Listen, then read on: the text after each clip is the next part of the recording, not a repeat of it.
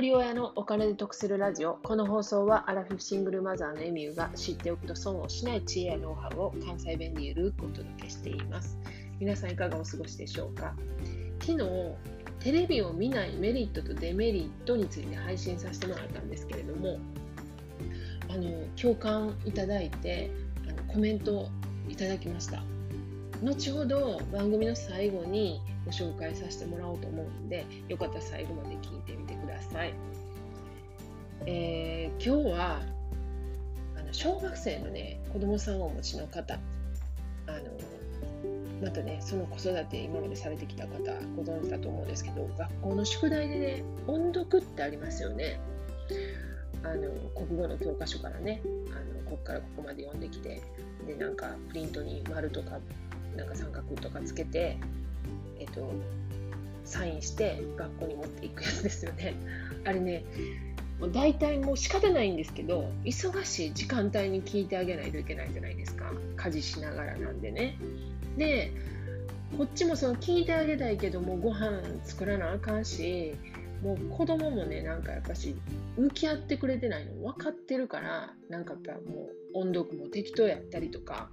するんで、なんかお互いこうモヤモヤした状態でなんかまあその宿題終わってるみたいなこと経験ないですかね。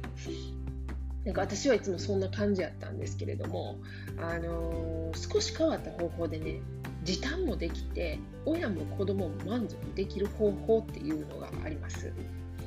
でこれは何かといったらお風呂で音読の宿題をするんですけれども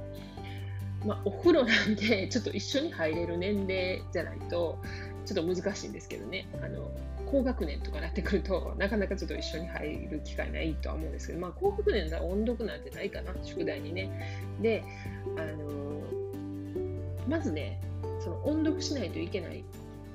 教科書のページをスマホで写メ撮ってでスマホを、えーと防水ケースあるじゃないですか。あれに入れて一緒にお風呂入るんですよね。でそのお風呂の中でそのスマホの写メといった教科書を見ながら子供に音読してもらうっていう方法なんですけれどもあのやっぱシチュエーション変わるとね子供も喜ぶしこっちもねわざわざその音読のために時間を作らないといけないっていうのがないんでちゃんと聞いてあげることができるんですよねお風呂の中やとね。で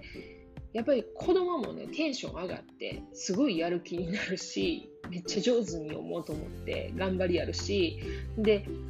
また風呂場やからねエコーを聞いてね声もねイケボになるんですよ。イケボってイケてるボイスのことをイケボって言うらしいんですけど イケボになるんですよね。なんかすっごいあの一石二鳥やしすごいいい方法やなと思って。であの防水ケースはねまあ最悪ジップロックでもいいと思うんですよね。ジップロックで試してみていいと思うんですけれども私が使ってるのは、まあ、楽天で1200円ほどで買ったやつなんですけど、まあ、水に浮くんですよね。であのもちろん防水なんですけどあの夏にねプールとか海とかに持っていくこともできるしあとなんかね水深20メートルぐらい30分防水可能らしくってまあ普段使わなかったら、まあ、まあ台所でね、あの、レシピ見るときとか、あの、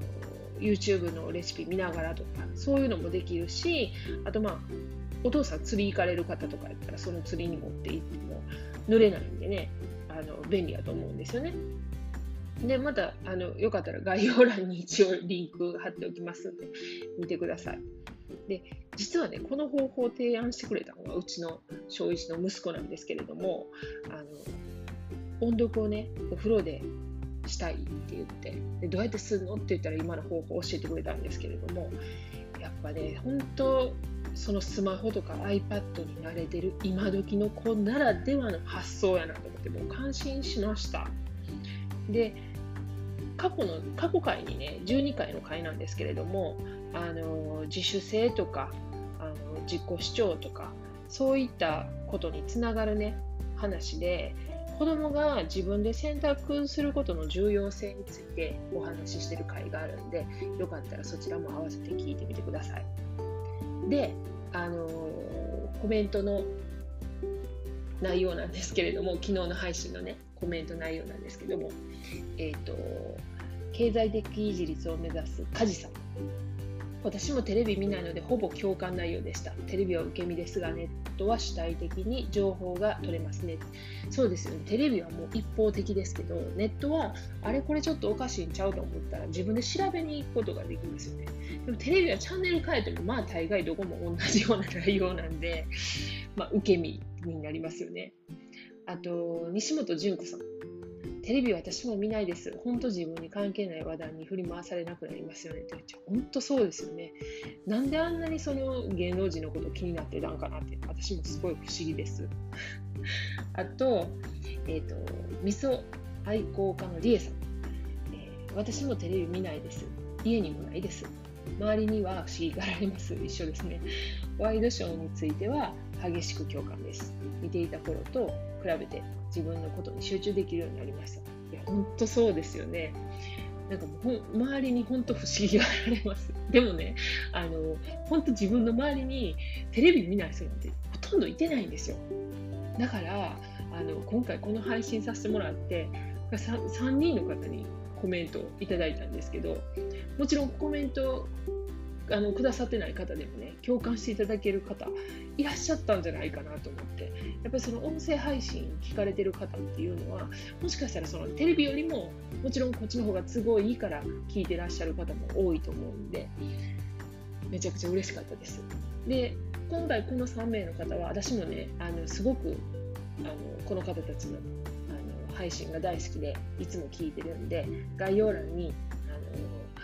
配信、えーと、リンク貼ってますんで、よかったらあの聞きに行ってみてください。今日も最後までお聴きいただきありがとうございました。今日も笑顔で